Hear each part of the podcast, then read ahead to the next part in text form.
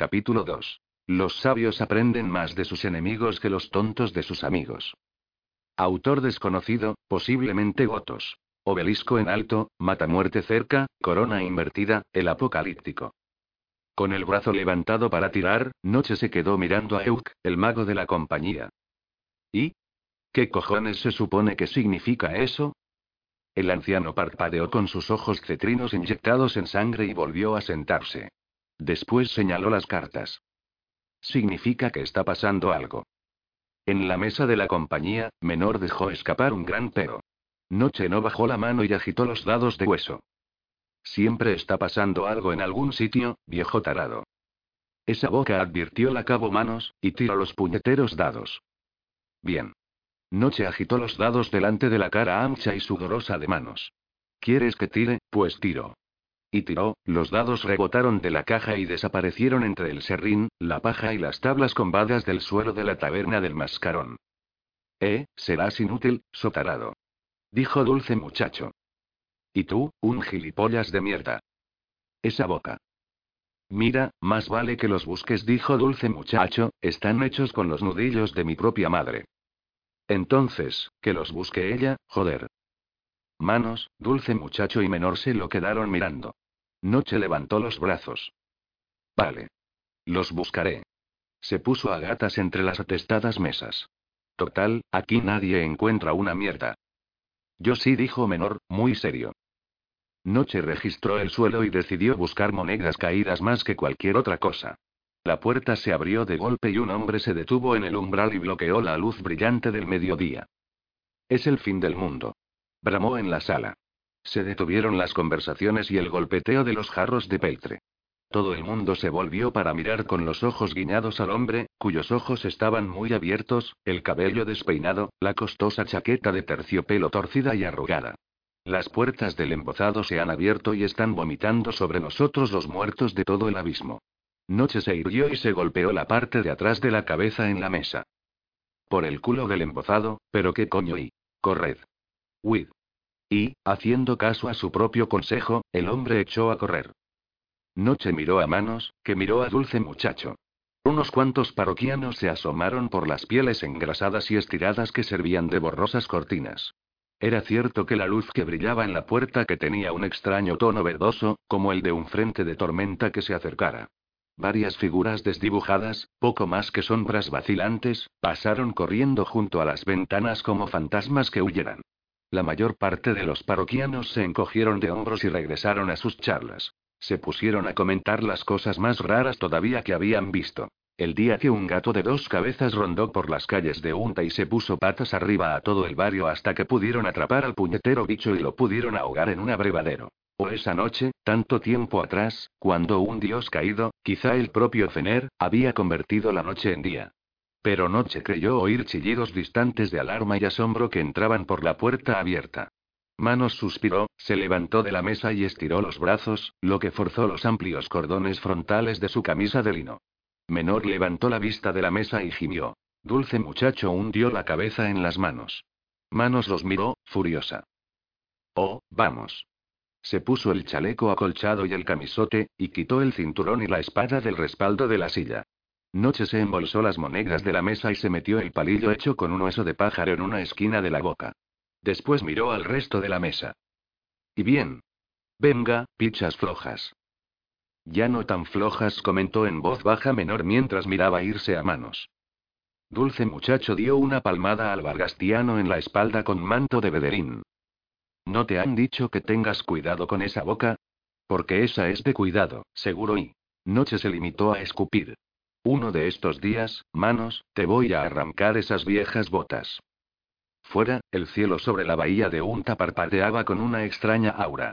Anoche le recordó a las luces que juegan sobre el estrecho y que algunos dicen que presagian la llegada de los jinetes de la tormenta. Y eso que él no había visto jamás a ninguno de esos demonios, él era del interior. El fulgor se iba retorciendo o muriendo ante sus propios ojos, y dejaba a su paso la bóveda azul normal del mediodía salpicada de altas y delgadas nubes. Dulce muchacho rezongó algo y señaló la boca del puerto. Habían entrado dos barcos, ambos hundidos en el agua de una forma alarmante. Los mástiles de uno colgaban hechos pedazos, el otro escorado. Los impulsaban remos, pero sin orden ni concierto, todos ellos inexplicablemente cortos, muchos rotos, simples cabos. Los dos navíos parecían brillar como si estuvieran pintados de blanco. El pelotón se dirigió a los muelles. El tráfico en ese extremo de los amarraderos comerciales había terminado por detenerse del todo. Los fardos y los sacos yacían abandonados. Mientras ellos pasaban sin apurarse, los trabajadores se erguían a toda prisa en sus refugios. Los marineros observaban desde las barandillas de los barcos mercantes. Uno levantó un brazo e hizo un gesto para protegerse del mal. Son los ahogados que regresan, como en el fin de los tiempos. Pues son muy pocos, joder, opinó Dulce Muchacho. Llegaron a la altura de la choza de la guardia y noche entró. Eh, sargento, ay. El sargento ojalatero y otro más estaban ante una ventana. El otro vestía los harapos de una de las ratas del puerto, pero se erguía muy recto, con los brazos cruzados y una mano en la barbilla mientras miraba fuera. Por las partes íntimas de la reina, ¿quién es este? Dijo Noche. Esos modales dijo entre dientes el sargento ojalatero. Es un invitado. ¿Qué te parece? preguntó el tipo al sargento. Ojalatero se acarició el bigote gris. Uno de ellos tiene planta genavaqueña, pero el otro y sacudió la cabeza. Jamás he visto nada parecido. Por lo menos lo que queda de él. No hay pabellón. No, ninguno. Mientras miraban, el más escorado de los dos barcos se puso a la altura de un barco mercante canesiano que había allí anclado. La tripulación del barco que se hundía saltó por la borda en tropel y cayó en el barco mercante. Poco después, ese navío levaba anclas, bajaba los remos y se dirigía al muelle. El navío abandonado no tardó en hundirse. Qué putos osados, comentó la rata de puerto. Que la compañía entera baje aquí, dulce muchacho, gritó ojalatero dirigiéndose al exterior. Sí, señor. Tienen una prisa loca por hacer que los arresten, dijo Noche. La rata de puerto lo miró por un momento con una expresión dura y divertida en los ojos. Ya veremos. Los navíos llegaron al extremo del muelle. Se bajaron varias figuras, todas con armas y armaduras, aunque también con una palidez extraña, como si estuvieran blanqueados o fueran fantasmas. Anoche se le ocurrió una cosa y se echó a reír en voz alta. Ojalatero alzó las cejas.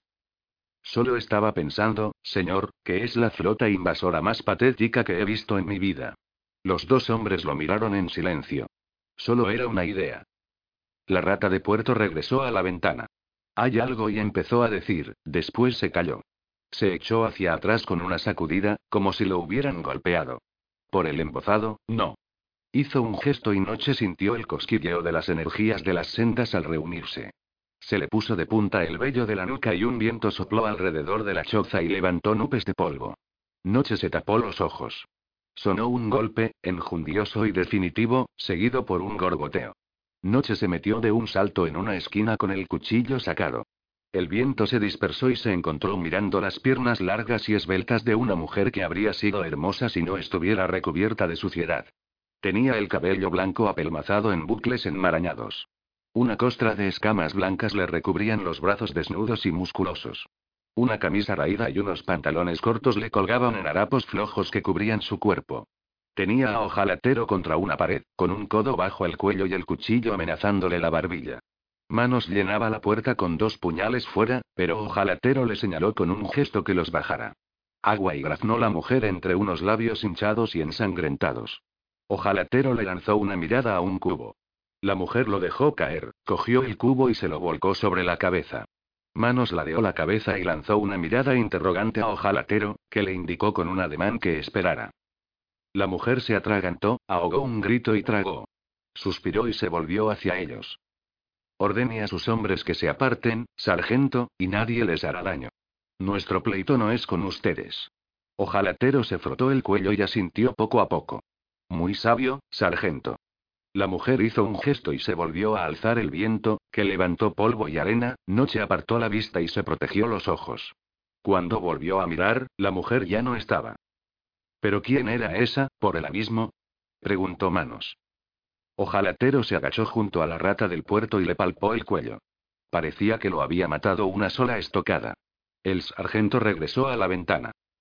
Así que han vuelto, dijo como si pensara en voz alta. ¿Quién? Dijo Manos. La guardia carmesí. Noche lanzó una carcajada desdeñosa. Un nombre para asustar a los niños. Haz correr la voz, cabo. Nada de hostilidades. Que luchen solo si los atacan. Manos frunció el ceño con expresión desaprobadora y las espesas cejas oscuras unidas, pero asintió y se retiró. Y cabo. ¿Sí? Pon a todo el mundo a trabajar preparando las cadenas. Sí, señor. Todavía de espaldas anoche, Ojalatero siguió hablando. Esa era Isa. Teniente de Cogulla. Noche abrió la boca para reírse otra vez, pero el nombre de Cogulla lo hizo callar. ¿Cogulla, en serio? Pero si era el rival eterno de Idanzante. Idanzante y había ahí. Desaparecido igual que Kellambed. Idasem. De hecho, no quedaba nadie. Nadie que pudiera enfrentarse a ellos. Noche bajó la mirada hasta el cuchillo que tenía en la mano y lo envainó. Como dice el sargento, nada de hostilidades. Majid Rey estaba reclinado en un sofá, disfrutando de un almuerzo de uvas talianas y una receta de siete ciudades de cordero asado con especias, cuando entró un sirviente. Las calles sirven de noticias, señor, explicó el criado en voz baja. Ah, ¿sí?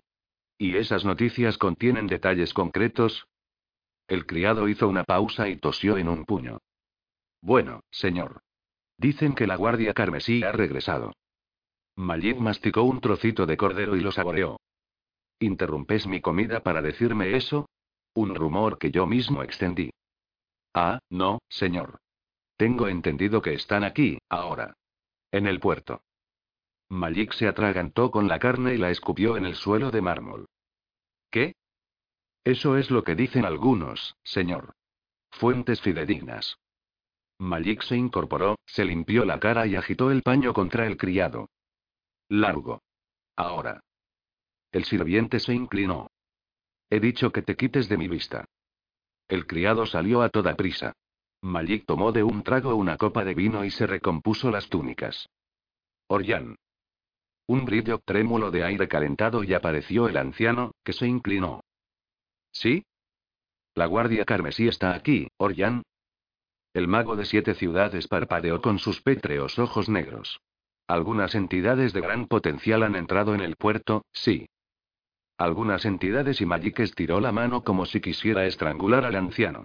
Después dejó caer el brazo. Eso es la guardia. Eso dice usted, amo. La voz de Magic era el siseo de una serpiente. Sí. Cogió de un manotazo un decantador de cristal de vino tinto y se llevó el recipiente frío a la frente con un suspiro. Que los dioses me libren y al menos Corvolo no está en la ciudad. El anciano lanzó un bufido de desdén. Qué desgracia para él. Bueno, bueno. ¿Y bien, qué medidas has estado tomando? He estado levantando guardas, reforzando protecciones y... El decantador cayó de repente y se agrietó contra la mesa de mármol. ¿Qué?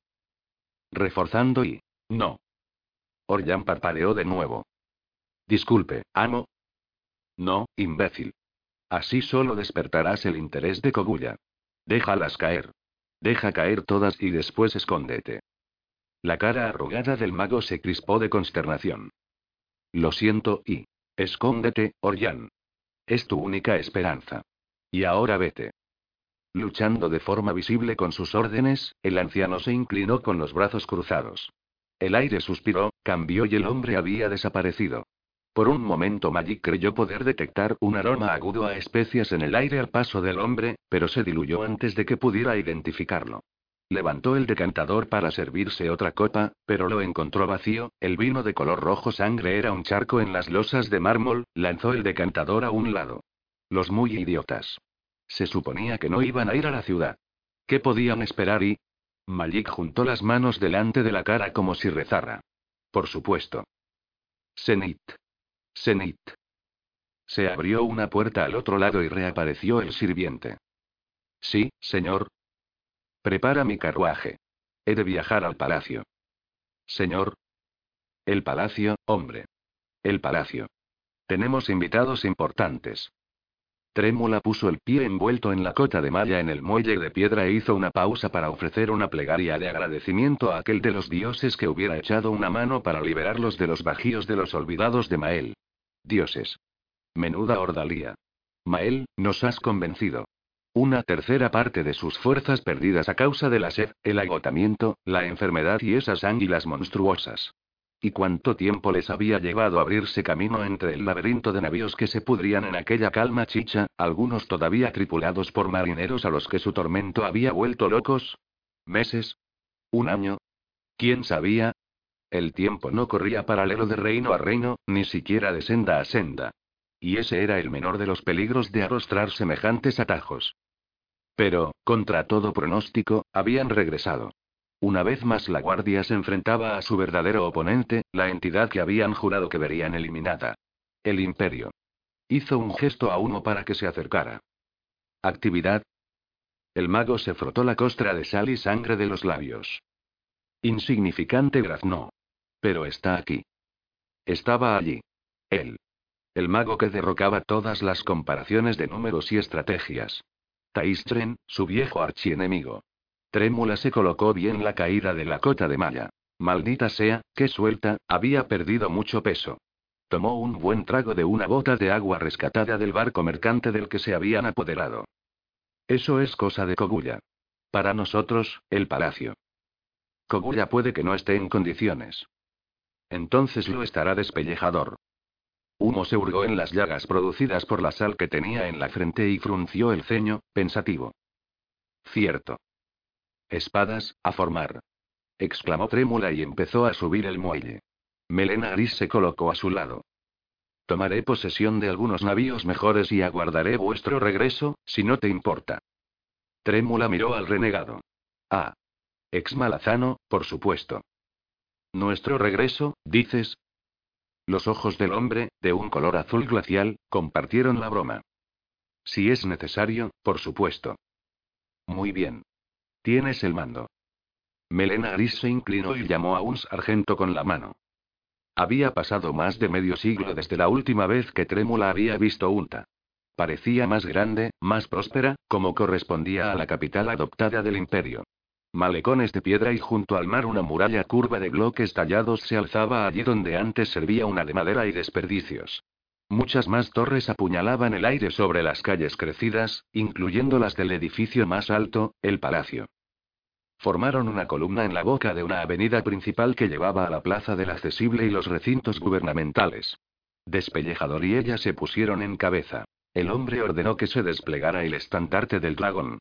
Mientras marchaban, Trémula observó las miradas de los ciudadanos que atestaban las fachadas de las tiendas y los puestos que bordeaban los lados de la avenida. Observaba sus rostros con la esperanza de ver una cordialidad impaciente, incluso alguna bienvenida, temía reconocer en su lugar hostilidad y resentimiento. Pero lo que encontró la inquietó incluso más. Perplejidad absoluta y confusión. Algunos incluso señalaban y se reían. Una mujer gritó para preguntar si acababan de regresar de siete ciudades. Ninguno de ellos tenía idea de quiénes eran, es como si el maldito carnaval acabara de llegar y fuéramos nosotros, murmuró uno, a su lado. Quizá ni nuestra fama ha podido sobrevivirnos y sintió que la desesperación se ceñía a su alrededor todavía más, pues la capital era una ciudad mucho más grande de lo que ella recordaba. El populacho que bordeaba la calle alcanzaba quizá más de los cien mil, y a ella le parecía que si se alzaran en armas, podrían descuartizarlos uno por uno. ¿Cogulla? Le preguntó a uno. Danzando con las garras. Ahora mismo están manteniendo las distancias. Al parecer ellos también sienten curiosidad. Trémula miró la espalda de la armadura de despellejador, que se había adelantado con el portaestandarte, Lazar. Como yo, uno. Como yo. Los guardias se inclinaban y abrían cada puerta sellada con la que se encontraba, las cerraduras chasqueaban y cedían y las guardas se apartaban como el paño más fino ante sus sondeos, hasta que Kogura se halló ante la última barrera que se interponía entre él y el Santa Santorum más oculto del alojamiento de Taischlen. Estiró el brazo hacia la puerta, pero después dudó. ¿Por qué habrían de invitarlo a continuar? ¿Era una trampa? Pero cada uno de sus sentidos le decía que el mago supremo lo aguardaba dentro, él y ningún otro. Solo. Como debiera ser. Él y Tai, en duelo una vez más. Abrió la puerta de un empujón, con un golpe que la mandó rebotando contra la pared. Una habitación vacía y desnuda, iluminada por ventanas abiertas y, en el centro, guardas talladas en la misma piedra del suelo de mármol y llenas de filigrana vertida y endurecida de oro y plata en círculos concéntricos que rodeaban a un hombre encorvado con las piernas cruzadas. El cabello largo y revuelto le caía sobre la cara. Saludos, Tai. La figura sentada no levantó la cabeza. No deberías haber venido, Koguya entonó el hombre con voz áspera. Pero sabía que no podrías mantenerte alejado. Te pones místico en la vejez, según veo. Koguya bordeó las guardas talladas, esas las podía pasar, pero lo enviarían donde quiera que se hubiera trasladado Taistren, y todo indicaba que era un lugar en el que él no desearía estar. Mientras Koguya rodeaba el círculo, Taistren se negaba a responder, así que, impaciente con la teatralidad del tipo, algunas cosas nunca cambiaban, Koguya se dirigió a él directamente. ¿Te apartarás? ¿Te refieres a si intervendré? La respuesta es no, no lo haré. Koguya no se molestó en ocultar la sonrisa de triunfo. Un movimiento muy sabio, Tai. Estás muy solo y caerías víctima de mis cuchillos. La cabeza se levantó y el cabello grasiento y lacio se separó y reveló el rostro demacrado y exhausto, los ojos hundidos, enfebrecidos. ¿Sabio? inquirió la desconcertante figura. ¿Conoces la consecución definitiva del poder absoluto, Koguya? La definitiva que? Impotencia, Koguya. El poder absoluto se difumina en impotencia. Koguya se apartó de la figura protegida por guardas. ¿Es una especie de justificación elaborada para excusar la cobardía? Taishchen continuó como si Koguya no hubiera hablado.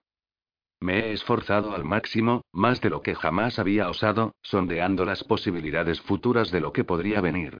He vislumbrado cosas que aterran y regocijan por igual. ¿Puedes responder a este acertijo, Koguya? ¿Cómo pueden ser ambas cosas? A pesar del desdén que le inspiraba el lado hermético de la manipulación de las sendas, Koguya se encontró contestando el rutinario estribillo. Porque el futuro lo alberga todo. Exacto, Koguya. Veo que es posible que seas, de hecho, digno del título de Mago Supremo. Así pues, la pregunta que sigue es, ¿qué medidas debería tomar yo en el presente? ¿Qué pasos podrían llevar a todo lo que aterra? ¿Qué pasos podrían llevar a todo lo que regocija? La respuesta es, por supuesto, que no puedo saberlo con certeza. Así pues, me contengo de toda elección. La conciencia absoluta, amigo mío, provoca parálisis. La cabeza se hundió una vez más, como si despidiera a Koguya. De hecho, como si despidiera toda la realidad física. Koguya se relajó y dejó caer las manos de los talíes cruzados y los cinturones que llevaba bajo el manto. Tenía armas investidas y orientadas que quizá consiguieran alcanzar a aquel hombre, pero lo que había encontrado allí no era ninguna amenaza para nadie. Para él resultaba evidente que las retorcidas entrañas gnósticas de la teurgia se habían llevado la mente del mago más prometedor de su generación. Se dio la vuelta y dejó el aposento. Una vez que Koguya salió de la habitación, la luz rieló junto a la puerta abierta y reveló a una mujer, con el pelo negro y corto y una túnica y unos pantalones de tono ceniza, que llevaba un bastón largo y delgado. Este lo plantó con un golpe agudo en las losas de mármol. Jamás se le debería haber permitido que se acercara tanto. Estoy más allá de su alcance físico, respondió con tono dócil Taischen. Pero también es un mago formidable, según tengo entendido. En ciertas aplicaciones estrechas y mordaces, sí. La mujer se llevó el bastón a los hombros, donde lo cruzó y apoyó los brazos en él. ¿Y ahora? Verán que nada se puede decidir aquí. Todo yace sobre las murallas de En, como antes. Y se irán. ¿Antes? Taishchen asintió con los ojos cerrados. Sí. Cuando la protectora cayó a manos de Kellamber y Danzante, todo el mundo comprendió que nadie estaba a salvo de ellos, y todo procedió de forma lógica a partir de entonces. La mujer se quedó quieta un rato, con la cabeza ladeada como si escuchara. La cabeza de Taishchen se hundió más, su respiración se hizo más superficial hasta que fue casi imperceptible. La mujer se dirigió a la puerta abierta. No te involucres, anunció el inmóvil Taischen. La mujer se quedó paralizada y pronunció una maldición silenciosa. Apoyó el bastón en la pared. Solo voy a echar un vistazo. Esperó alguna respuesta durante un rato, pero no hubo ninguna. Maldijo otra vez y se fue. Apoyado en un puesto de un callejón, Zarigüeya observaba la columna desarrapada y exhausta de los guardias carmesíes que entraban por las altas puertas de bronce del recinto del palacio. No sabía si reír o llorar. ¿Esos eran los de la tan cacareada guardia? ¿Tanto se habían inflado los relatos con los años? ¿Y qué había de Cogulla? ¿Había sobrevivido? Una comandante de la mano se detuvo a su lado. Una del segundo escalón, los vicecomandantes. Anillo se llamaba. Anand desea saber si puede contar con nosotros para cooperar con las barricadas. Zarigüeya se inclinó hacia adelante y se bloqueó una de las aletas de la nariz para sonarse en la calle. Sí. Siembra las multitudes. Dile a todo el mundo que mantenga las distancias. Muy bien. Con todo, la mujer nos movió. Observaba las pesadas puertas exteriores que se cerraban tras la guardia. Sí, anillo. Difícil de creer, ¿no? ¿Qué? Le preguntó Zarigüeya, irritado por la familiaridad. ¿Que hayan regresado? ¿O el estado en el que lo han hecho? ¿O las probabilidades de que eligieran este momento exacto para hacerlo? Anillo no volvió la cabeza para mirarlo. ¿Probabilidades? Yo no creo en eso. Y no las uso. Y por eso, Anillo, tú nunca estarás donde estoy yo ahora. Ya tienes tus órdenes. Anillo lo miró con sus ojos duros medio entornados. ¿Y esas órdenes si son de la emperatriz? El tono de la comandante de la mano aceleró el pulso de Zarigüeya. Por los misterios de la reina, estaba desafiando su autoridad. Irrelevante. Acabas de oírlas de mi boca. Anillo sonrió, inclinó la cabeza en la más fútil de las reverencias y se alejó sin prisas. Zarigüeya la observó irse. ¿Por qué tan osada? No había necesidad de anunciar lo que todo el mundo en las filas entiende, que todos los que están por debajo piensan que pueden hacerlo mejor y siempre están ojo a visor en busca de oportunidades para demostrarlo expulsando al susodicho superior. Zarigüeya se sonó una vez más y desechó a Anillo de sus pensamientos. La mujer solo andaba a la caza de noticias de la emperatriz. No había necesidad de decirle que había registrado el palacio antes y no había encontrado señal de ella. Había sido sensata y había huido. No tenía sentido sentirse decepcionado. ¿Qué se podía esperar que hiciese contra unos 50 juramentados y 700 guardias? ¿Enfrentarse a ellos con valentía solo para que la capturasen? ¿Verse reducida a continuación al papel de simple rehén o moneda de cambio? ¿Qué sentido tendría? No, en opinión de Zarigüeya, la emperatriz había hecho lo más inteligente. Que la guardia atravesara el palacio como patanes ignorantes. ¿Qué esperaban? ¿Sentarse en el trono sin más y contar con la obediencia de todos? No, todo ese episodio era el capítulo final, andrajoso y, la verdad, bastante vergonzoso, de lo que había sido una noble carrera. Zarigüeya se limpió la nariz. Sí, si lo pensaba, se daba cuenta de que todo aquel asunto lo decepcionaba, y el resentimiento era notable.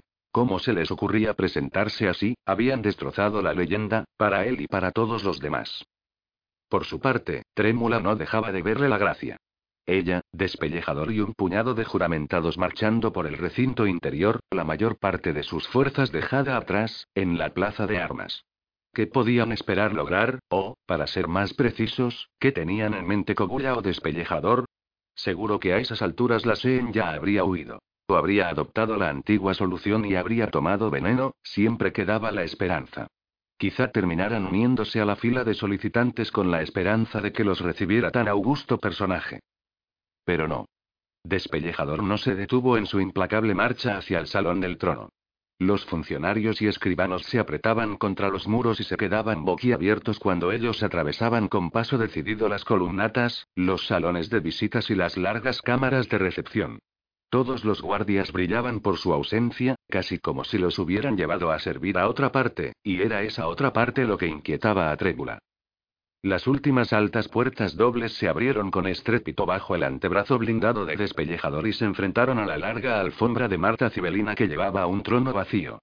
El trono de Malaz, armado con huesos. Un recordatorio no demasiado sutil del auténtico poder que había tras él, los Glanimas. Un asiento frío y espeluznante, le parecía a Trébula. Despellejador apoyó las manos embutidas en guanteletes en el cinturón y asintió con el alto yelmo todavía puesto, como si confirmara para sí lo que esperaba desde siempre. Vacío dijo trémula, casi porque alguien tenía que decirlo. Casi corrigió despellejador y señaló a un lado. Un hombre bajito y regordete, ataviado con unas suntuosas túnicas verdes y azules, se inclinó desde donde esperaba, junto a una columna. Señaló una mesa que albergaba decantadores de agua fresca. Sírvanse y refresquense, por favor, respetados señores. Veo que la travesía los ha deshidratado de forma notable. Despellejador le dio la espalda con desdén. El veneno es inútil contra nosotros. El hombre se volvió a inclinar. Cosa que no ignoro. Que es por lo que jamás haría un intento tan imprudente. Trémula se quitó el yelmo y se lo metió bajo un brazo. ¿Y usted es? Malik Rel. Portavoz electo de la Asamblea de Gobernadores y Representantes Regionales. Esbozó una sonrisa afectada e inclinó la cabeza. Trémula se sirvió un vaso de agua, tomó un buen trago y la encontró maravillosamente refrescante. ¿Ha venido a tomar la medida de sus nuevos amos? Los labios del hombre se separaron en una sonrisa débil que reveló unos dientes verdosos y enfermos. Si los dioses así lo quisiesen y... A Trémula le pareció que aquel hombre no estaba tan nervioso como debería. Despellejador se había girado al oír las palabras del hombre y lo estaba mirando. Quizá debería matarte, dijo con voz insulsa. Los ojos del hombre aletearon cuando parpadeó, confundido. Pero no era agua fría y refrescante. Trémula se echó a reír. Sí que lo era. Se lo agradezco. Excelente. Un trabajo bien hecho es su propia recompensa. Le tocó entonces a Trémula quedarse mirando, poco convencida. El juego de aquel hombre era profundo, pretendía mantener su posición o aquello era en realidad y una burla. Pero Despellejador agitó la mano y lo despidió con brusquedad. Déjanos. El hombre se inclinó y salió de espaldas. Lazar cerró las puertas. Todo este asunto es un error, Despellejador dijo uno, por enésima vez. Y ese tío fue lo más raro de todo. Trémula no pudo más que estar de acuerdo. ¿Por qué lo habían elegido para estar allí para recibirlos? ¿Con qué propósito? Despellejador los miró. Sí, ya basta de esta absurda charada. Las he huido. Lo que nos han demostrado aquí es que nadie se atreve a enfrentarse con nosotros. Trémula, lleva a las tropas de regreso a los barcos para bajar por la costa, al oeste, y enlazar con el resto de nuestras fuerzas cuando lleguen. Koguya y yo nos reuniremos contigo más tarde. Trémula se inclinó. ¿Vais a continuar solos? Sí.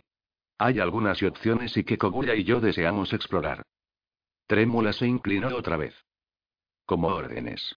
Le hizo un gesto a uno para que se pusiera detrás de ella y miró al azar, negro el menor, Shigel y Kalt. A formar, y con mucho cuidado. Habían dejado atrás los salones interiores y estaban cerca de la plaza de armas cuando cayó sobre ellos la primera emboscada. Una andanada concertada de municiones morantianas hizo saltar a Kalt en pedazos. Varias descargas fulminantes de ballestas y arcos los inmovilizaron hasta que humo hizo retroceder a los soldados con un muro líquido de fuego que bajó ondeando por el pasillo. Trémula salió entre tapices y muebles todavía en llamas, apartó el humo con la mano y entrecerró los ojos para mirar lo que tenía delante. Le hizo un gesto al azar para que volviera de buscar a Despellejador, aunque estaba segura de que ya se había ido. Si hubiera estado por allí, habría acudido. Humo levantó una mano para pedir silencio. El clamor de la hermandad. Escuchad. El murmullo apagado, distante, de la batalla. Las tropas de Trémula estaban siendo atacadas. Zarigüeya caminaba sin prisa bajo los toldos ondeantes de la bolsa Coyundus, la segunda lonja cubierta más grande, que se especializaba en productos de importación. Desierta en ese momento por el caos y los disturbios de aquella tarde. Sus guardias lo flanqueaban y los mensajeros de la guerra iban y venían informando de los acontecimientos en el frente, cada vez más ancho y astillado que, tenía que admitir, se estaba escapando con celeridad a su control. Por los estrechos pasadizos vislumbró un humo negro que surgía en penachos de los peores enfrentamientos. Barricadas que ardían y cuyas llamas se extendían en un incendio que tragaba por igual a defensores, atacantes y espectadores. Los mensajeros informaban de que habían contenido a la guardia en su esfuerzo por abrirse paso hasta el puerto. Algunos elementos del cuarto incluso se las habían arreglado para aislar pequeñas bandas de guardias carmesíes. Él iba de camino a uno de esos enfrentamientos, una oportunidad de continuar con el plan que se había pergeñado cuando la guardia había entrado en la ciudad. Acabar con ellos uno por uno. Un mensajero llegó procedente a esa batalla. Los tienen atrapados en un edificio de viviendas. Y señaló un callejón. Zarigüeya no intentó responder porque acababan de entrar en el clamoreo de la zona de batalla. Regulares malazanos iban y venían corriendo con el equipamiento destinado al enfrentamiento. Sustancias inflamables, escudos, vainas de flechas y cuadrillos de ballesta. Los componentes desmontados de una máquina de asedio del puerto aparecieron arrastrados por varios. A Zarigüeya le pareció una idea muy buena, puñeta. Pero los regulares eran pocos, ampliamente superados en número por la milicia de ciudadanos voluntarios de UNTA que se habían puesto a la altura de las circunstancias con una fuerza de voluntad y una furia que nadie, y desde luego no Zarigüeya, había anticipado. El espía no pudo evitar reflexionar con cierta dosis de su viejo cinismo que no había causado ningún menoscabo que la garra hubiera hecho circular el ofrecimiento de 10.000 discos de oro imperiales por la cabeza de cada juramentado. El mensajero los condujo a una entrada posterior hundida y después a unas escaleras que subían hasta una trampilla y el tejado. Allí los esperaba una garra, el comandante de la mano de la zona. Avanzaron arrastrándose y se asomaron para mirar el objetivo. Bajo ellos, la milicia mantenía una cortina despiadada de fuego de ballesta contra la fachada del edificio de viviendas. Para el ojo experimentado de Zarigüeya, lo que a la cortina de fuego le faltaba en precisión, lo compensaba más que de sobra con entusiasmo. Pero si bien los guardias carmesíes se veían obligados a mantener las cabezas agachadas, era obvio que ninguno de los componentes de ambos bandos tenía mucha prisa. Un punto muerto pero un punto del que se podía salir en uno u otro sentido, dependiendo de lo que se hiciera. ¿Cuántos? Unos pocos, menos de diez. Quizá una espada. Zarigüeya aprovechó la oportunidad para contemplar la ciudad. El cielo estaba adquiriendo un tono anaranjado, teñido por las llamas. La tarde estaba cediendo a la noche. Los penachos de humo se alzaban como un puñado de mojones arrojados que anunciaban una línea desigual que partía la ciudad prácticamente en dos. Las cosas no tardarían en evolucionar hasta un punto en el que él ya no podría intervenir. Las decisiones recaerían en el criterio individual de cada comandante de la mano, así que, para eso, bien podría entrar en la refriega. ¿A cuántas municiones tenéis acceso? Le preguntó al comandante. ¿Municiones? Sí. El hombre, cuyo rostro estaba marcado por una dosis juvenil de viruela, miró de soslayo al mensajero y después a los guardias de Zarigüeya. ¿No deberíamos esperar antes de intentar algo así? ¿Esperar? Sí. ¿Esperar a qué? ¿A que los dioses o los ascendientes aparezcan en las calles ensangrentadas? No tenemos que esperar por nada. Yo soy el puñetero patrón de la garra, por la señora. El hombre se encorvó bajo la diatriba de Zarigüeya e intercambió miradas con su mensajero, como si los dos se echaran la culpa el uno al otro. Una vez más, a Zarigüeya le descorazonó el estado de la organización desde que la habían destripado en Isla Malaz. La venganza de que Yambez llamaban algunos a esa noche, evocando los relatos que aseguraban que ese trono sombrío recién surgido era, de hecho, el antiguo emperador. Se decía que, en venganza por antiguos desprecios, siendo su asesinato no el menor de estos, que Yambed había hecho caer sobre ellos la maldición de su propia reina de sombra para destrozar sus filas. ¿Y qué noche agónica había sido aquella? Por suerte, por aquel entonces Zarigüeya tenía otros compromisos. Miró al comandante de la mano y estuvo a punto de degradarlo en el acto, aunque al final cambió de opinión. No tenía sentido hacer lo que el combate inminente podría lograr sin más ayuda. Informa abajo. Vamos a asumir el mando aquí. Abriremos con una andanada de las municiones que podáis reunir y luego entraremos a rematar a los supervivientes. Señaló el tejado de enfrente. Vamos a bajar desde ahí. Como ordene ladró el comandante de la mano, todo obediencia de repente. Demasiado tarde, amigo mío. Llegaron juntos al tejado, Zarigüeya con sus guardias y los cinco componentes de la mano del comandante. El Jin, así había dicho que se llamaba. Otra mano vigilaba ya desde el suelo, donde la descarga de fuego de ballesta había disminuido. Zarigüeya esperaba que los mercenarios no sospecharan demasiado. El espía hizo la señal de atacar antes de que la guardia decidiera invadir la maldita calle en ese momento de respiro. El Jim bombeó el puño por encima del borde del tejado y después se lanzó abajo. Allá vamos. La mano entera se había tirado boca abajo en el empinado tejado. Un momento después, el antiguo edificio de tres pisos hecho de madera dio un salto bajo el cuerpo de Zarigüeya y lo arrojó al aire. Una garra chilló cuando cayó por el tejado, las tejas tintineando a su alrededor. El edificio se asentó con un chirrido de dolor, como un barco que se bamboleara. El humo y el polvo salieron disparados por la trampilla abierta del tejado. Zarigüeya se puso en pie de un salto y abrió las piernas para no perder el equilibrio. Vamos, vamos, vamos. Bajaron las escaleras a la carga. Los recibió una carnicería, el edificio no había estado vacío. Sus habitantes atestaban las escaleras entre gritos y trepaban unos por encima de otros entre tropezones. Las llamas empezaban a lamer el primer piso y el Jin, que había que reconocerle que encabezaba la marcha, se encontró enfrentándose a una ola de ciudadanos aterrados decididos a subir las escaleras para escapar del fuego. Se ocupó de esa barrera con un método tan sencillo como eficaz, derribar a patadas a los que iban delante y tirar por la barandilla a los que tardaban demasiado en cooperar. Y sin dejar de bramar ni un instante. Abajo. Todos abajo. Zarigüeya estaba a punto de gritar de frustración. Tiempo. Se estaban recuperando. Quitaos de en medio, estúpidos pederín. Y entonces la escalera de madera se combó bajo ellos, las maderas se astillaron y estallaron como pequeñas explosiones secundarias. Eso despejó el camino.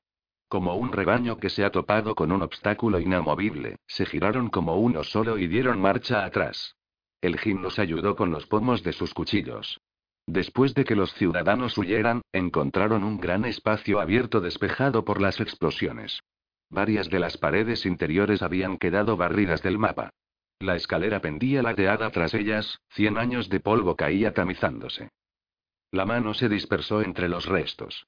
Zarigüeya se acercó a la parte frontal. Pequeñas hogueras parpadeaban entre las paredes caídas y los muebles astillados. No estaban.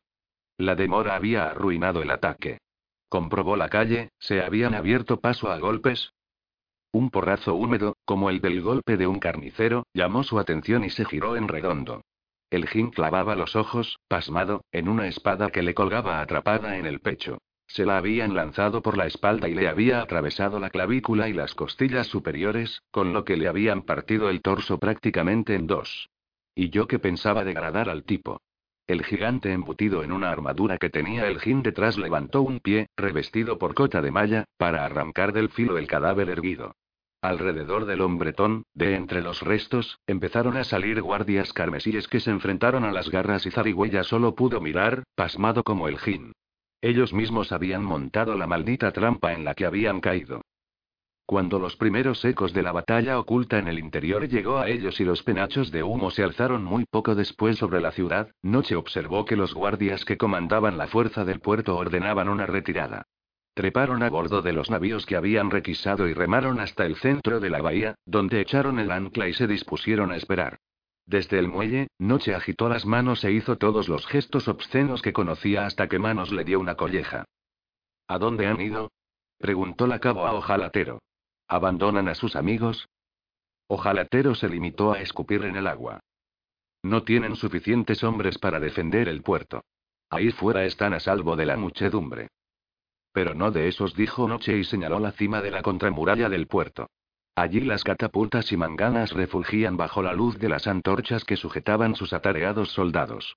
Para ellos va a ser como el tiro al blanco. Rió muy contento. No estoy yo tan seguro, objetó Dulce Muchacho, no creo haberlos visto disparar jamás uno de esos trastos oxidados. Ojalatero tampoco parecía muy impresionado. Dejémosles a ellos con su trabajo. Es hora de que nosotros hagamos el nuestro. Noche se colocó bien la pata de pájaro en una esquina de la boca y entrecerró los ojos. ¿A qué se refiere? A proteger el puerto, por supuesto. Somos la guardia del puerto. Manos se quitó los guanteletes del cinturón.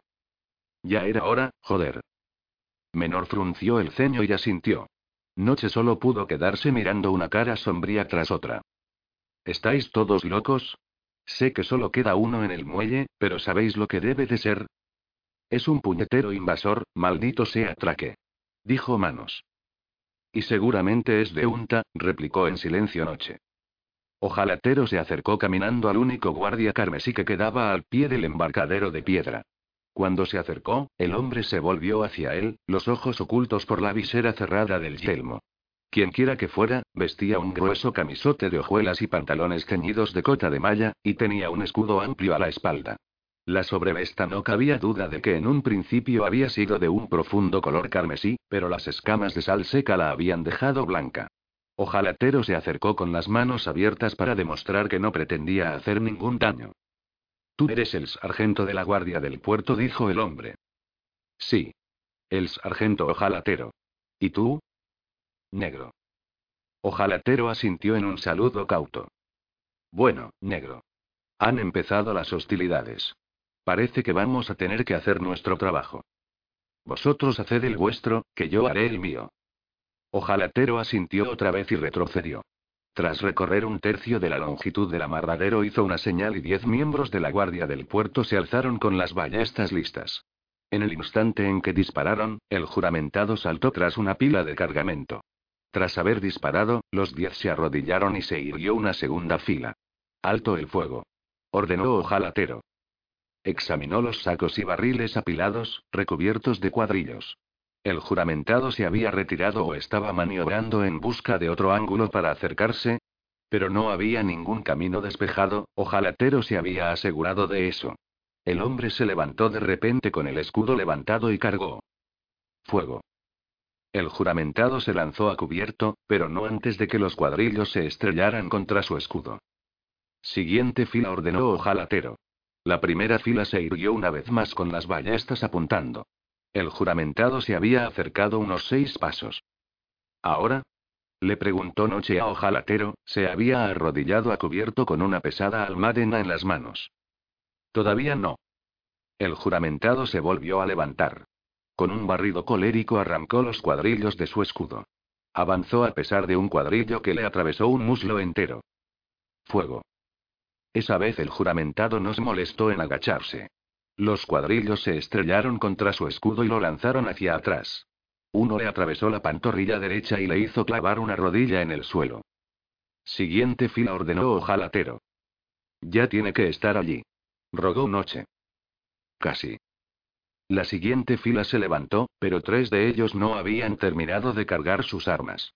Esa andanada, precipitada, demasiado amplia, no ralentizó al juramentado. Ahora los animó Ojalatero. Noche levantó la almadena y golpeó con ella el clavo de hierro encajado entre los eslabones de la cadena que tenía a sus pies. No pasó nada. He dicho que ahora repitió ojalatero. Está tan tensa como una niña de diez años y... Cuidado. Gruñó manos junto a ojalatero, la espada en la mano. Ojalatero estaba mirando al juramentado, que cada vez se acercaba más. Ahora sería un buen momento. Noche bajó la almadena con un movimiento frenético, urgente. La cabeza saltó del clavo, que salió disparado de los eslabones como un cuadrillo, tan grande era la presión que soportaba. Allá va. Chilló Noche. La guardia del puerto se tiró al suelo. Los eslabones de la cadena traquetearon y arañaron la piedra. El juramentado se detuvo un instante, no muy seguro.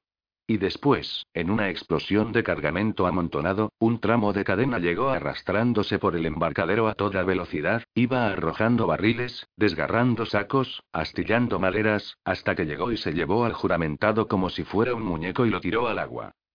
Noche corrió hasta el borde de madera del amarradero y empezó a bailotear y dar saltos. Ja. Te tenemos. Ja. Ahora ya no eres tan grande, ¿eh? Ojalatero llegó a su lado, seguido por Euk. Los tres se asomaron a las olas revueltas, sucias y verdes. Ja. Está muerto. Euk sacudió la cabeza. No necesariamente. Quizá todavía esté vivo. Es un auténtico debate, me gustaría quedarme para comprobarlo. No se puede. Ojalatero señaló los dos barcos de la guardia. Lo vieron todo. Así que quizá deberíamos ir a unirnos a la lucha. Noche perdió entonces la sonrisa. Ah, ya. Sí. Quizá. Ojalatero hizo seña a la guardia para que formara. Los ruidos amortiguados, arañazos y gruñidos de lucha continuada, aguijonearon a Zarigüeya para que abriera un ojo. Los ruidos procedían del exterior, de la parte de atrás. Era obvio que allí dentro todo el mundo estaba muerto. Se levantó sin hacer ruido y cuando lo hizo, la cuchillada mortal que le había abierto las entrañas desapareció dejando a su paso un corte mucho menos pronunciado, aunque bastante profundo. Los cuerpos salpicaban el primer piso, volado en pedazos, tanto de garras como de guardias carmesíes. Zarigüeya hizo una mueca, se apretó la brecha del abdomen y examinó la carnicería. Las siete garras y él se las habían arreglado para derribar a los cinco guardias carmesíes, a todos salvo a uno, un juramentado, que después acabó con las dos garras que quedaban y con el propio zarigüeya, o eso había creído él. Pero la lucha continuaba. Rígido de dolor, Zarigüeya cruzó con cautela hasta una ventana que se asomaba al recinto repleto de basura que había tras el edificio de apartamentos. Allí, el juramentado se enfrentaba en duelo a una única garra. Zarigüeya se lo quedó mirando. Huye, maldito imbécil. ¿Quién era ese idiota? Él no había autorizado ningún cazador solitario esa noche. El hombre y, la mujer, se corrigió Zarigüeya, había elegido enfrentarse al juramentado con las manos desnudas.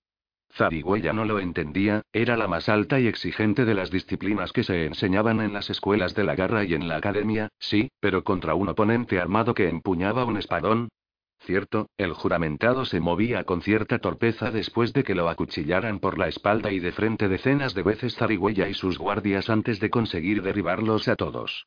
Pero, aún así, solo las manos contra la cota de malla de hierro. La garra, envuelta por completo en tiras negras de tela, incluyendo la cabeza, solo quedaba una ranura para los ojos, rodeaba al juramentado sondeando, cambiando de postura. El juramentado esperaba con la espada levantada, el otro brazo le colgaba inútil, destrozado en la explosión. Zarigüeya decidió que, si bien la mujer quizá fuese la más estúpida de sus filas, se merecía ayuda aunque solo fuera por y bueno, por la pura osadía mentecata que demostraba. El espía se calmó e invocó su senda. La hoja fría de un cuchillo le mordió el cuello. Se quedó paralizado. Detrás de él, una cabeza apoyó su peso en el hombro izquierdo del espía. Una voz baja de mujer le susurró, cálida y húmeda, al oído. Veamos lo que tiene la chica. A pesar del dolor ardiente que sentía en el abdomen, Zarigüeya notó una punzada de avidez por saber quién poseía esa voz. El fulgor parpadeante de los bloques en llamas de la ciudad iluminaba el recinto y pintaba de naranja el cielo de la ciudad. Los gritos distantes y el murmullo de la batalla marcaban el frente por donde la guardia se abría paso a golpes, inexorablemente, de regreso al puerto. La garra continuaba su baile en círculos mientras el juramentado la seguía con torpeza, un paso pesado tras otro. Con tal rapidez que Zarigüeya ni lo vio, un pie entró con un latigazo que barrió un lado del casco del juramentado, la espada osciló detrás y el gigante de la armadura se irguió sacudiendo la cabeza. Necia. ¿Qué lograste con eso? ¿Solo conseguirás romperte los huesos del pie? Otra patada, esa alcanzó al juramentado en todo el pecho y lo lanzó hacia atrás. De nuevo, otra estocada lenta. La mujer que tenía zarigüeya al lado bufó con impaciencia y el espía no pudo menos que estar de acuerdo. ¿Qué sentido tenía perder tiempo y vigor así?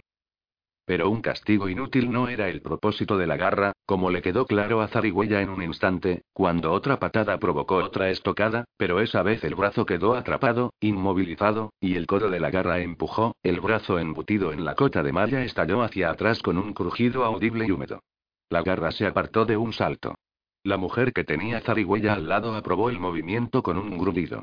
La espada había caído de la mano entumecida y el juramentado luchaba con el brazo destrozado por sacar el puñal que llevaba envainado en el cinturón. La garra se abalanzó sobre él y le rodeó el torso con las piernas. Las manos apuñalaron de frente la ranura de la visera del juramentado, la garra apretó los puños con los pulgares extendidos, que desaparecieron por completo en el interior del yelmo del juramentado. El juramentado emitió un bramido, el dolor era insoportable, el primer sonido que Zarigüeya recordaba haberle oído. La garra se alejó de un salto una vez más y miró a aquel gigante cegado y tullido.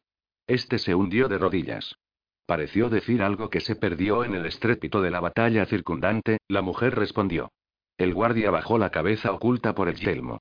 La garra giró en redondo y disparó una pierna para alcanzar al hombre en el cuello, bajo el borde del yelmo, y lanzar la cabeza de lado con un golpe enfermizo. El juramentado se desplomó de costado.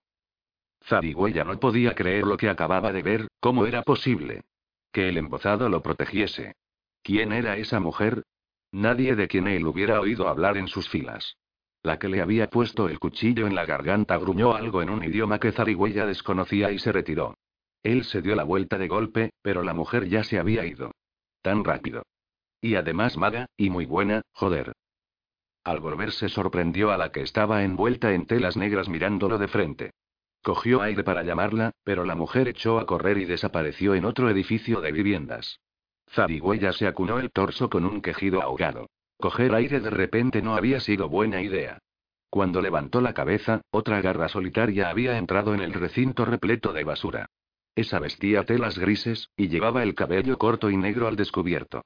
Por el gran Fanderay. Otra más. Y para colmo otra mujer. ¿De dónde salían tantas?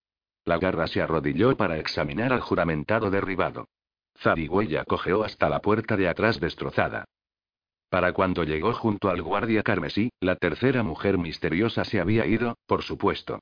Arrastró los pies hasta el juramentado caído. Una mano en el cuello roto del hombre le confirmó que estaba muerto de verdad. Asfixia, supuso Zarigüeya al palpar la laringe aplastada. Se irguió y dejó el cadáver.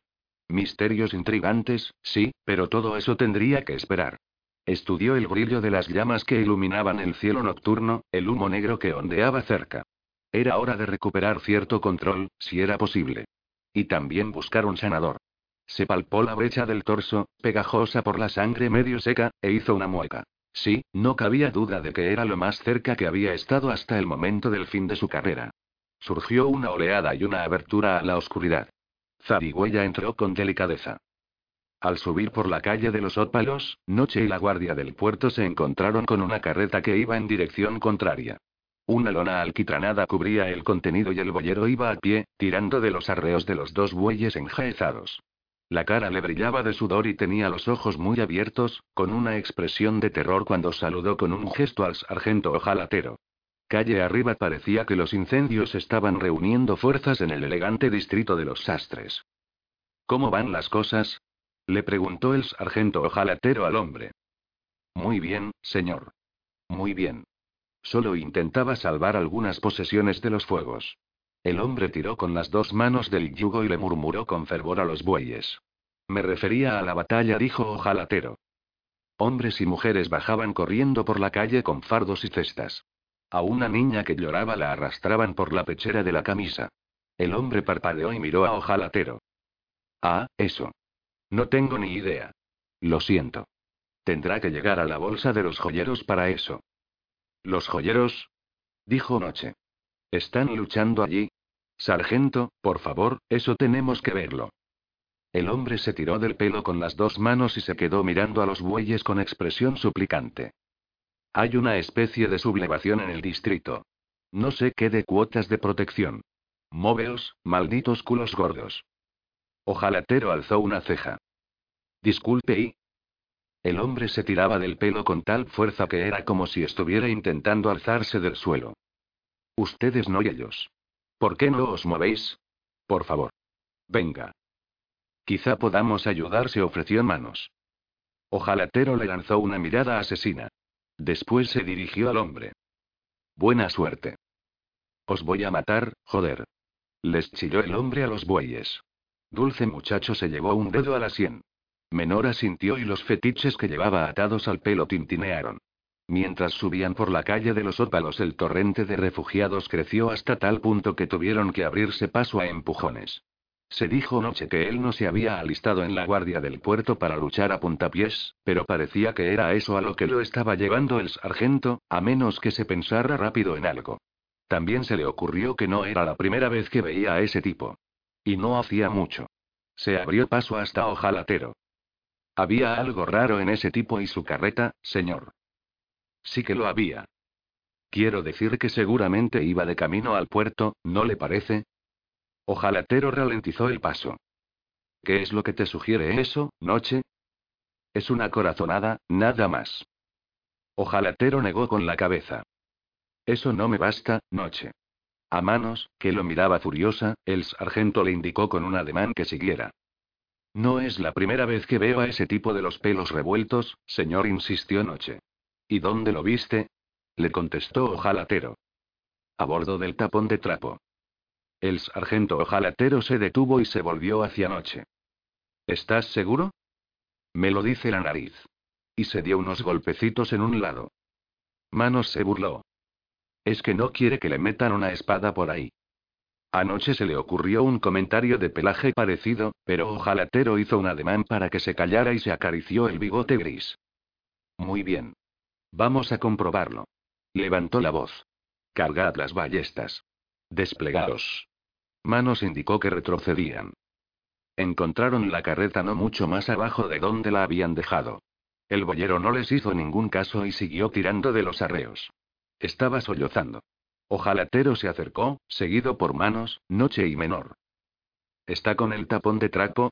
Lo interrogó Ojalatero. El hombre dio un salto como si lo hubieran apuñalado. Giró en redondo y se pasó una manga por la cara. ¿Qué? ¿Por qué? ¿Quién es usted? Sargento ojalatero, guardia del puerto. ¿Está con el tapón de trapo? ¿Eso es cargamento? El hombre se retorció las manos. ¿Qué dice? ¿Cargamento? No, claro que no. Trepó hasta el asiento y cogió un látigo. Bueno, yo tengo que irme.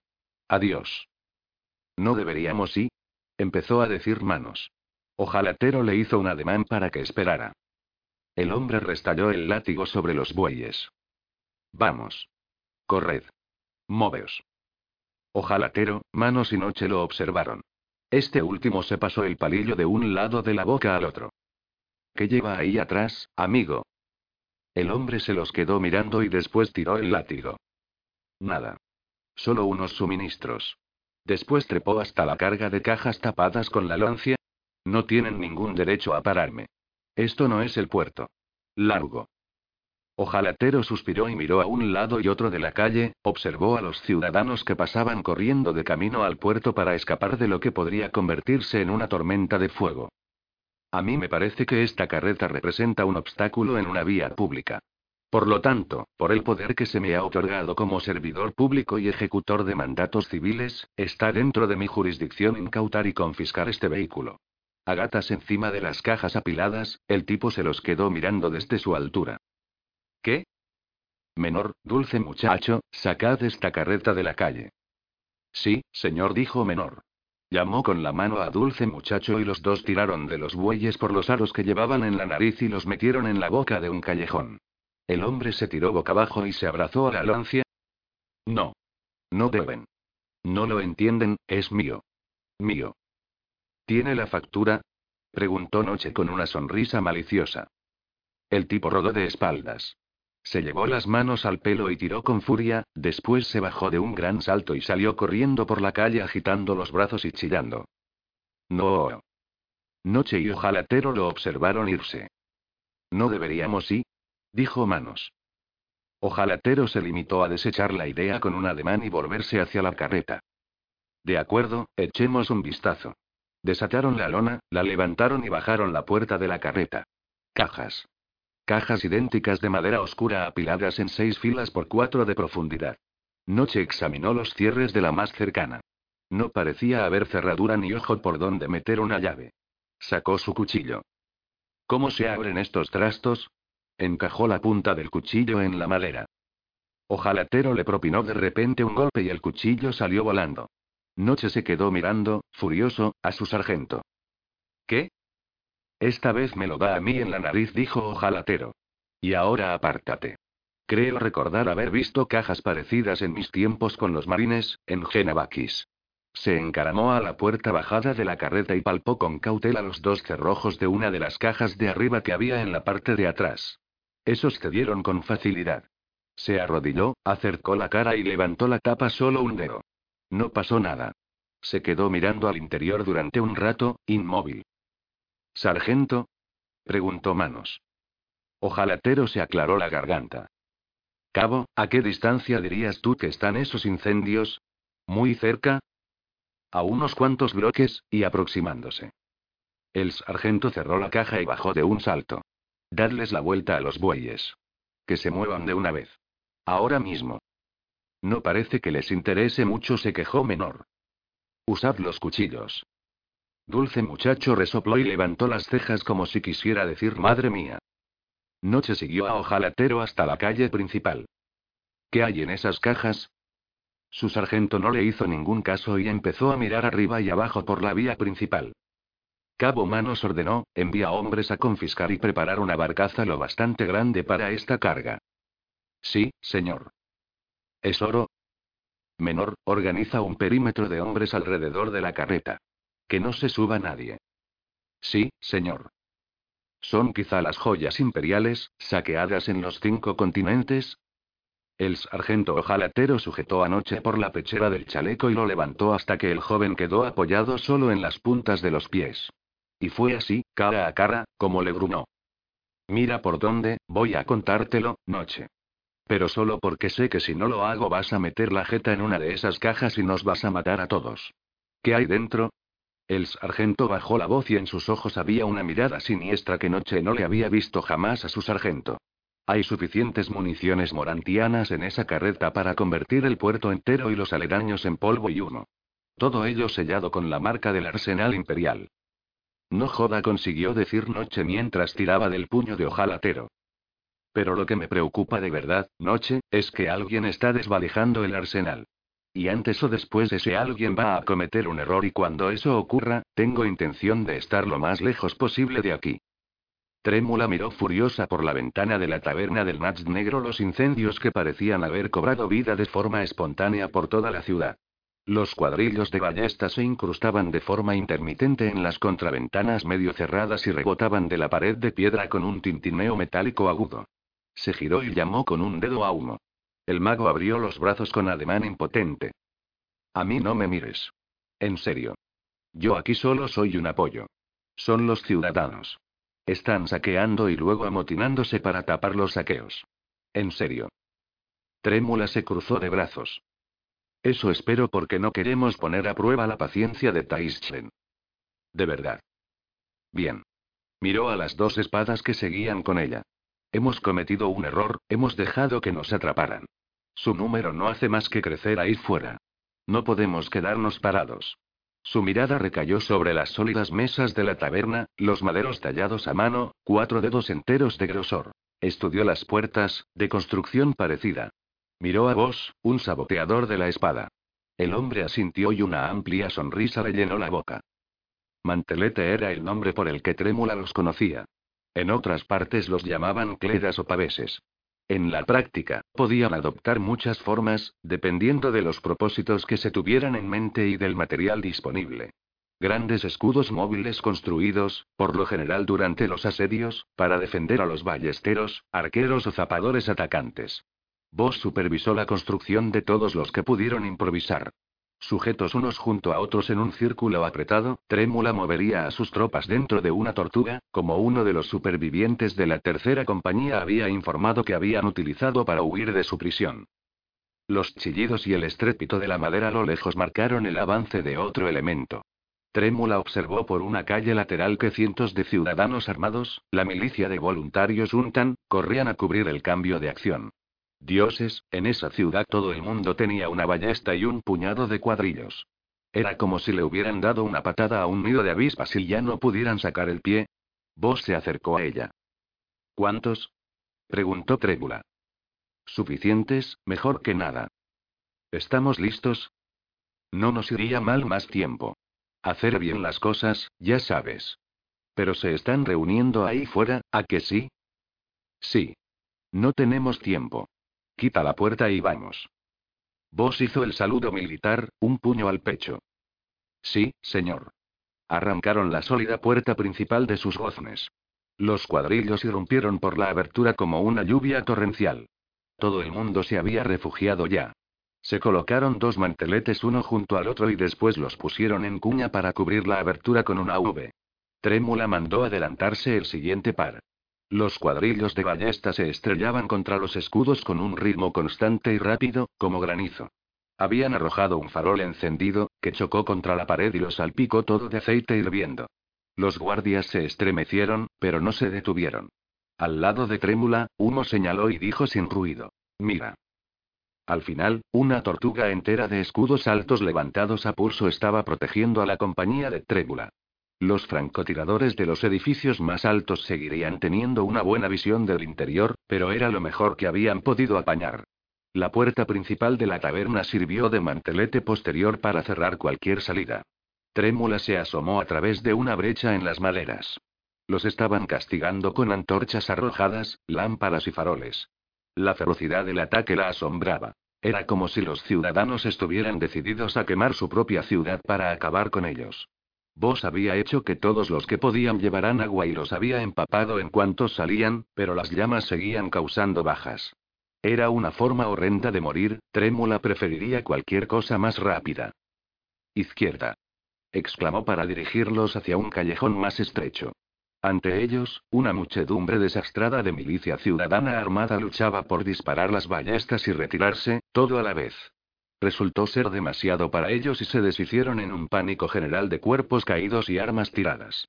Cuando pasaron por allí, los guardias carmesíes se hicieron con todas esas armas. Pero el castigo que les infligían en la retaguardia era intenso, de vez en cuando un cuadrillo encontraba una brecha y caían hombres. Devolved el fuego. Gritaba voz desde atrás. Uno. exclamó Trébula. Estoy en ello. Las llamas se alzaron con un rugido tras la tortuga de manteletes que avanzaba a empujones y bloquearon el callejón. ¿Cuánto tiempo? preguntó Trébula. No mucho. Salieron a una avenida principal que corría hacia el norte y el sur bordeada por puestos de venta delante de edificios de ladrillo de tres pisos que eran tiendas de mercaderes. Los lugareños que huían atestaban el centro, desplazándose hacia el sur, hacia el puerto. Las bandas de milicianos armados cruzaban el flujo para acudir a otros lugares de batalla. Todos los ciudadanos se detuvieron, se quedaron mirando la tortuga que salía del callejón y huyeron gritando. Izquierda otra vez exclamó Trébula.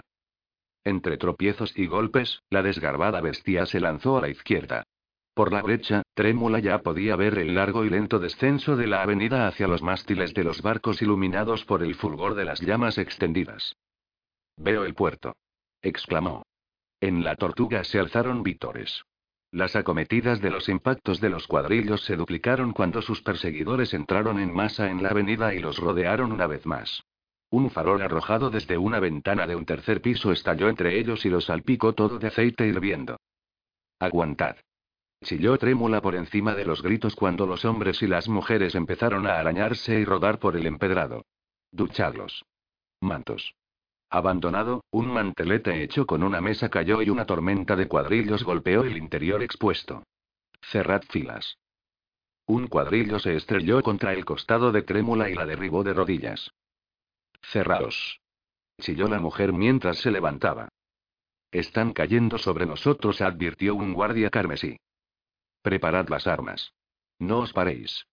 Trémula cogió un cuchillo largo del cinturón del guardia carmesí que sujetaba el mantelete delante de ella. Preparados para repeler el abordaje.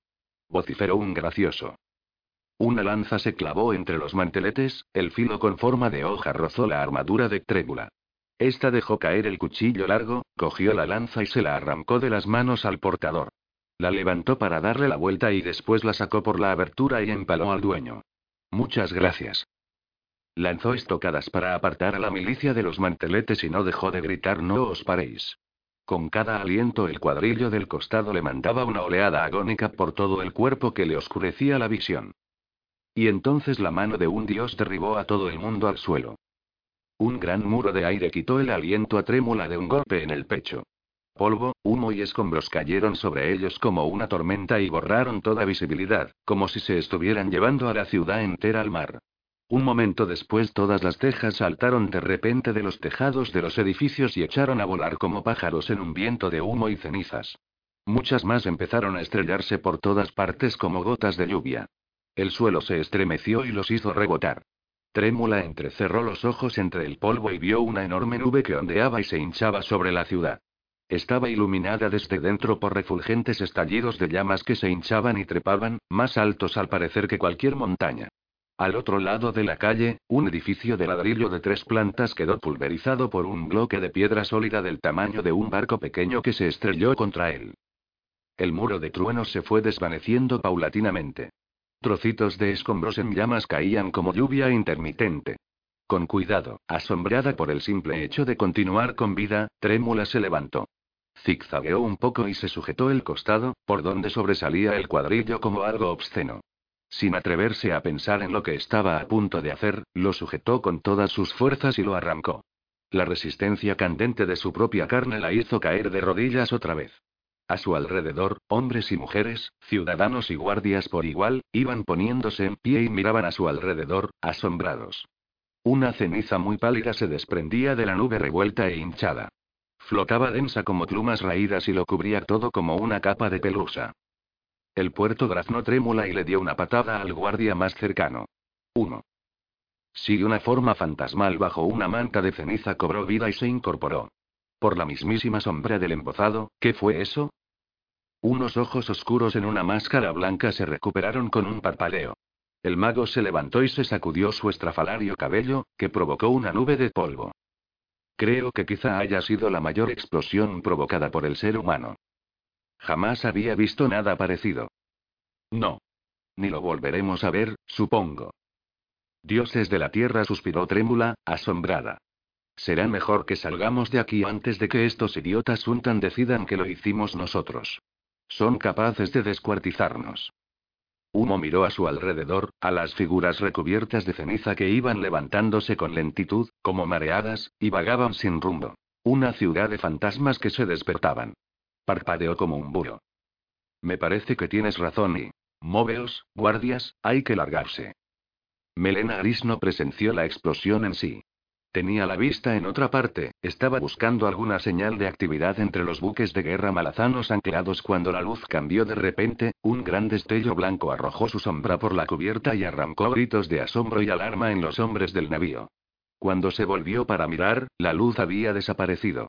En su lugar se alzaba una inmensa nube de humo que se iba hinchando ante sus ojos, ondeaba y se multiplicaba sobre la ciudad. Por todo el paseo marítimo se dispersaron grandes grupos de aves, que salieron revoloteando, aterrados. Delante del juramentado una ola pareció cubrir la ciudad y hacer reventar los tejados, volcar las agujas y salir disparada del estallido hasta que alcanzó el paseo marítimo. Tuvo un momento para chillar preparados. Cuando saltó el agua del puerto, llenó de espuma la serena superficie y cargó contra ellos. Y después golpeó el navío, arrancó las velas medio arriadas como si fueran de papel y zarandeó el barco como si fuese de juguete. El trueno fue tan ruidoso que dejó sordo a Melena Gris, insensible a todo sonido. Las bocas de los hombres se movían y el equipo caía, pero él no percibía sonido alguno. Su primer pensamiento fue: así acaba la guardia. Borrada del mapa por la SEN en una explosión titánica. Pero el estallido parecía haberse originado en el interior de la urbe, muy lejos de los fuegos que marcaban la lucha. Tendría que asegurarse. Enderezó a un hombre e hizo un gesto al puerto y los remos. Después, la embarcación se estremeció otra vez. Giró en redondo, los hombres señalaron la cubierta, allí se abría un agujero humeante que no había existido hace un instante. Por la misericordia de Asqua, ¿y a cuántas leguas de distancia se habrá producido la explosión? Un momento más tarde se acercó un marinero que llegaba de abajo con una olla. Contenía un trozo de roca todavía caliente al tacto. Un fragmento la piedra de un edificio carbonizado. Melena Gris hizo un gesto con la mano para mandar a los hombres que lo examinaban a los remos. Tenía que haber supervivientes, pero él se temía lo peor. Solo pasaron junto a otro navío de camino, una vieja gabarra mercante hundida de forma alarmante en el agua. Las velas colgando hechas jirones, la cubierta era un desastre de equipo tirado por todas partes, con su capitán napaniano, canoso, enjuto y fuerte, bramando una invectiva ardiente contra su aturullada tripulación. A Melena Gris le sorprendió el nombre tallado en la madera podrida de la proa. No sabía cómo alguien se había atrevido a usar el nombre de tapón de trapo tras la carrera de su predecesor, almirante pirata, teniente de la SEEN, entonces conocida como Torba, y hermano de Urco, Carterón Costra. Pero el misterio del tapón de trapo tendría que esperar porque la tripulación señalaba el muelle y gritaba de asombro. Allí, arremolinados como una masa de sombras, esperaban los guardias supervivientes. Al tiempo que el barco se iba acercando, más soldados carmesíes iban bajando por las avenidas, rodeados de ciudadanos con las armas en las manos, aunque ninguno atacaba. Más bien parecía haberse acordado una tregua extraoficial, quizá porque era obvio que lo único que quería la guardia era largarse de allí y los ciudadanos estaban encantados de alentarlos en su vida.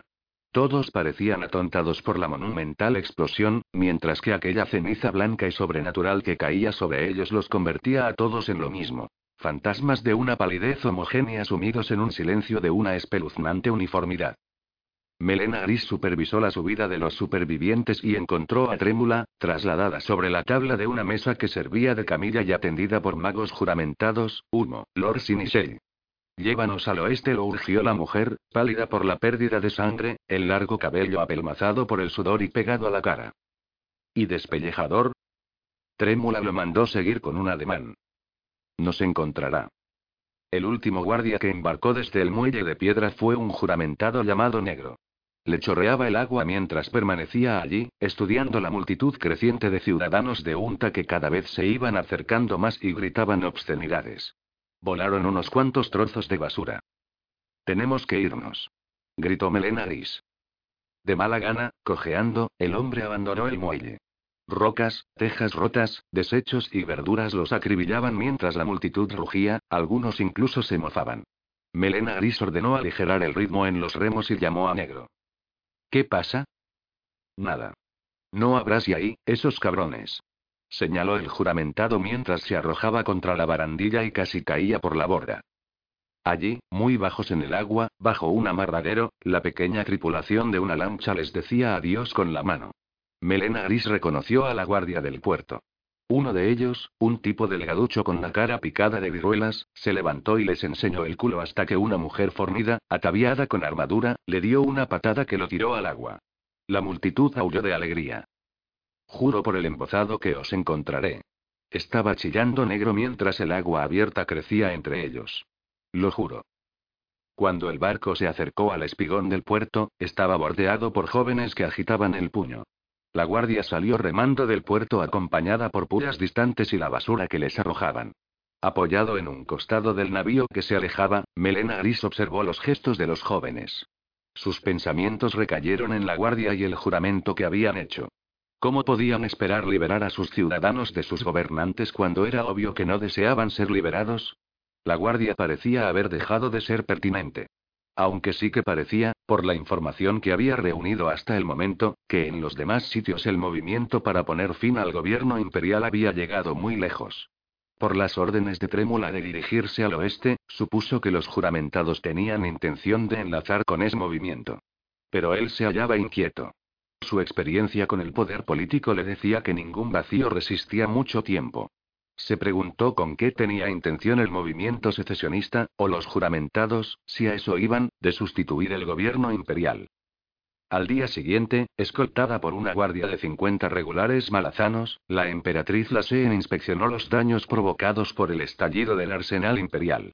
Se abrió camino entre la tierra desnuda y todavía humeante del cráter de la explosión, que tenía un diámetro mayor que un tiro de piedra, donde en otro tiempo se había levantado el arsenal y los edificios circundantes. Abagulen se paseaba a su lado. Podría haber sido peor, dijo la maga con las manos unidas sobre el amplio estómago. La Seen sacudió la cabeza. Estoy pensando que debería haber sido mucho peor. Continúa. La emperatriz siguió andando por delante de la maga suprema y dio una patada al suelo pulverizado. Fue impresionante, sí. Pero debería haber quedado destruida más ciudad. El arsenal no debía de estar ni medio lleno. ¿De veras? ¿La guardia, pensáis? Es posible. Todo este incidente quizá no fuera más que una incursión para hacerse con municiones, o simplemente para mermar las nuestras. Una estrategia alarmante por su parte, si ese es el caso. Sí. ¿Y no hay señales de Katz? No. Despellejador parecía estar al mando. La Se encogió un puñado de la tierra ennegrecida y quemada y lo filtró entre los dedos. Despellejador. No es famoso por su sutileza. No. Sin embargo, Yaba hizo una pausa, como si no estuviera segura de continuar. La Seen no la miraba, pero se dirigió a ella con tono cansado. ¿Sí? Dicen que se vio a Melena Gris con ellos en el puerto. ¿Melena Gris? La emperatriz se irguió. ¿En serio? Melena Gris y examinó los restos, pero era obvio que su mente estaba muy lejos. Asintió para sí. Sí dijo Ava. El único lugar en el que debió de creerse a salvo de todo el mundo. Lanzó una carcajada sentida y profunda. Imaginaos su desesperación al encontrarse con que la guardia regresaba de verdad. Ahora quizá tuviera que enfrentarse a sus propios oficiales y... La Seen miró a la maga en silencio y después apartó los ojos. Ava decidió que ya había dicho más que suficiente. El resto de la información tendría que esperar, quizá para siempre. Oh, mi emperatriz. Estás sola, los muros que has levantado han apartado a todos de tu lado.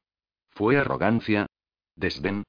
¿No pudiste entender nada que no fuera tu propio impulso de gobernar? Pero tú no revelas nada y los que podríamos ayudarte no podemos saberlo con certeza. Y hay demasiado que perder en esa incertidumbre. Ahora estás aislada. Sola salvo quizá por el pobre ciego de Zarigüeya. Quizá esa sea la lógica cruel de tu silencio. La Seen, si elijo este momento privado que pasamos juntas para contarte cuánto sé, quizá tuviéramos una posibilidad, una muy pequeña de vencer contra la conspiración que nos ha encerrado aquí. He estado haciendo todo lo que podía. Pero no me atrevo a hablar con libertad. No me atrevo a arriesgarme. Estoy avergonzada y muy arrepentida, mi emperatriz. Yo también te he fallado. Todo porque el tiempo que pasé en los archivos no lo desperdicié. Conozco el nombre de Gistal. Y temo que no tengo poder para oponerme a él. Las filas de la guardia que las rodeaba se separó para dejar pasar la forma delgada como una lanza del puño supremo Anand seguido por un Majid Rey que anadeaba y sudaba al tiempo que se abanicaba y hacía muecas ante el hedor de la carne quemada y los fuegos viciados que ardían sin llama. Un paño blanco le rodeaba la cabeza. Felicidades, emperatriz. Una gran victoria. exclamó el consejero. ¿Victoria? repitió la Seen con tono tajante. Unos cuantos guardias carmesíes nos visitan durante menos de un día y medio y la mitad de la capital estalla en mil pedazos y termina quemada hasta los cimientos. Una invasión repelida de forma magnífica. Se fueron porque vieron que aquí no había nada para ellos, dijo Ava. Anand sacudió la cabeza. He de admitir que fue la milicia de ciudadanos voluntarios la que los echó. Por su voz, parecía que le sorprendía el hecho. Y por ello debo disculparme, emperatriz. Con anterioridad no me habían parecido una fuerza digna de consideración. No tienen una estructura de mando formal ni un cuerpo de oficiales profesional. Simple chusma se burló Malik. La chusma domina la guerra de guerrillas urbana, dijo Anand. Si se trae un número suficiente que se abalance desde todas direcciones, se asfixia a cualquier oponente. Disculpa aceptada, puño supremo, dijo la Seen, que prefirió interrumpir la confrontación. ¿Su número? Los oficiales que tengo en las calles calculan que su número puede ascender a los 10.000. Y sigue creciendo, cada día que pasa se alistan más. Hay colas esperando fuera de los cuarteles generales. ¿Y se puede saber dónde están los tan cacareados cuarteles, puño supremo? inquirió Magic con voz suave y la cara redonda, resplandeciente. Anand hizo una pausa, reticente a contestar, después lo pensó mejor y habló sin tapujos. Las tabernas de los barrios. K. Populacho se diluiría con el primer choque de hierro. Emperatriz, ese tipo de fuerzas son inútiles. La primera espada no querría tener nada que ver con semejantes aficionados sin disciplina. Para gran alivio de esos aficionados, sin duda comentó Anand. En cualquier caso, ellos mismos son conscientes de sus carencias y han hecho un llamamiento para que se alisten regulares retirados y oficiales de los marines.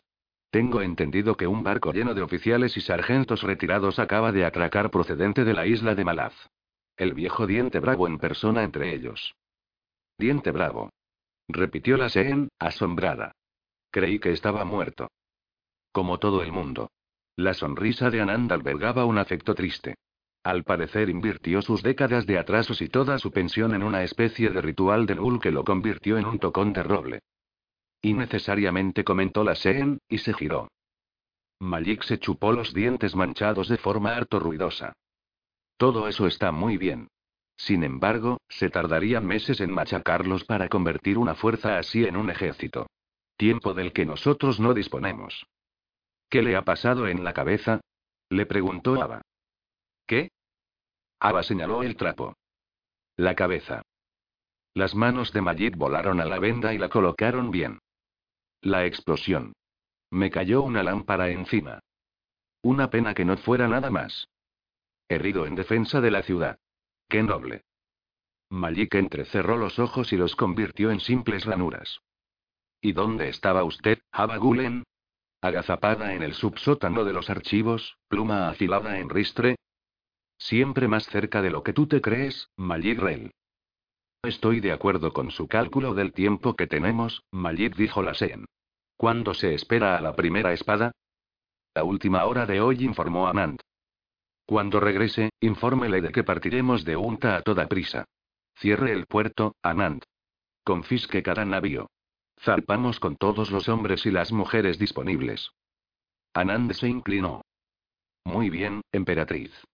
¿Zarpamos? Preguntó Malik, arqueándose. Usted no, portavoz de la Asamblea.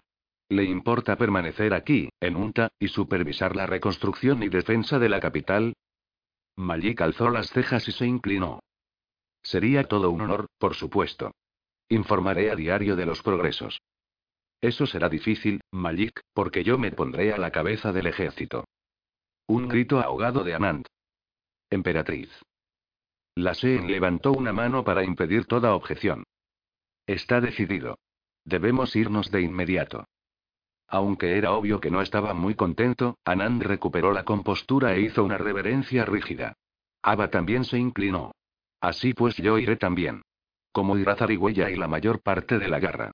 En campo abierto otra vez, como tanto tiempo atrás. Alzaré un magnífico monumento a vuestras futuras victorias en este mismo lugar, dijo Magik con una reverencia. Espere hasta que las hayamos conseguido, dijo la Seen, su mirada inescrutable no se apartaba del hombre. En un jardín urbano los sirvientes limpiaban la ceniza de las cargadas ramas de los árboles mientras los peones desmantelaban uno de los muros de ladrillo derrumbados. Un hombre con pantalones sueltos y una camisa larga de color granate estaba ante un macetero examinando una flor. El largo cabello negro flotaba suelto. Una mujer con un rostro con forma de corazón y el cabello negro muy corto entró en el jardín y se acercó a toda prisa. Sin girarse, el hombre se dirigió a ella. Un espécimen muy poco frecuente de Avalli, Kiska. Ileso, por fortuna. La mujer se tapó la nariz. Apesta. Su aroma imita el olor de la debilidad, podredumbre y muerte. Atrae a las moscas y a otros insectos carroñeros. Que después se come. Asqueroso. Revelador. Aquí hay una lección para cualquiera que se moleste en reflexionar sobre ella. Evita las plantas que apestan. Taischren suspiró y dejó la maceta en el suelo. Eres toda una hija de la ciudad, Kiska, demasiado. La miró y se llevó las manos oscuras y bronceadas a la cintura. Tenías que meterte, ¿verdad? Debería haberlo sabido.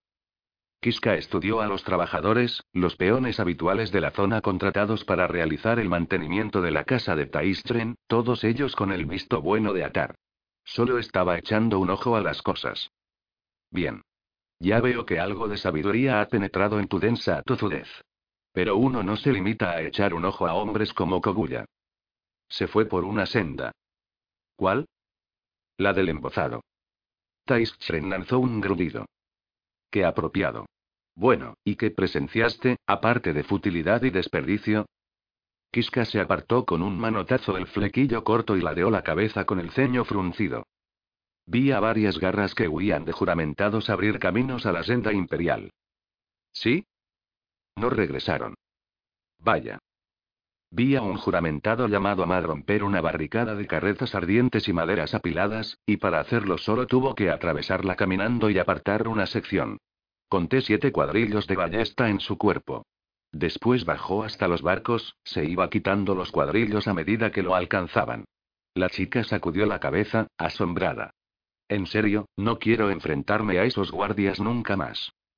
Estoy de acuerdo. Sería un gran desperdicio. ¿Desperdicio? Taistren se limitó a frotarse la cara y le hizo un gesto a Kiska para que continuase. Sobre todo seguía una mujer, una garra o alguien que se parecía a una garra. Estaba cazando juramentados. La vi acechar y matar a dos con las manos desnudas. Digo que parecía una garra porque su y nuestro adiestramiento se asemejaba a las habilidades de esa mujer, pero como el garabato de un niño se parece a una obra maestra. Vaya. Y también había otra mujer ahí fuera. Una que entraba y salía con toda facilidad de las sendas. No se parecía a nada que yo haya oído o visto jamás. Taischren se quedó quieto y su mirada se perdió en la distancia. ¿Es eso cierto? Interesante y.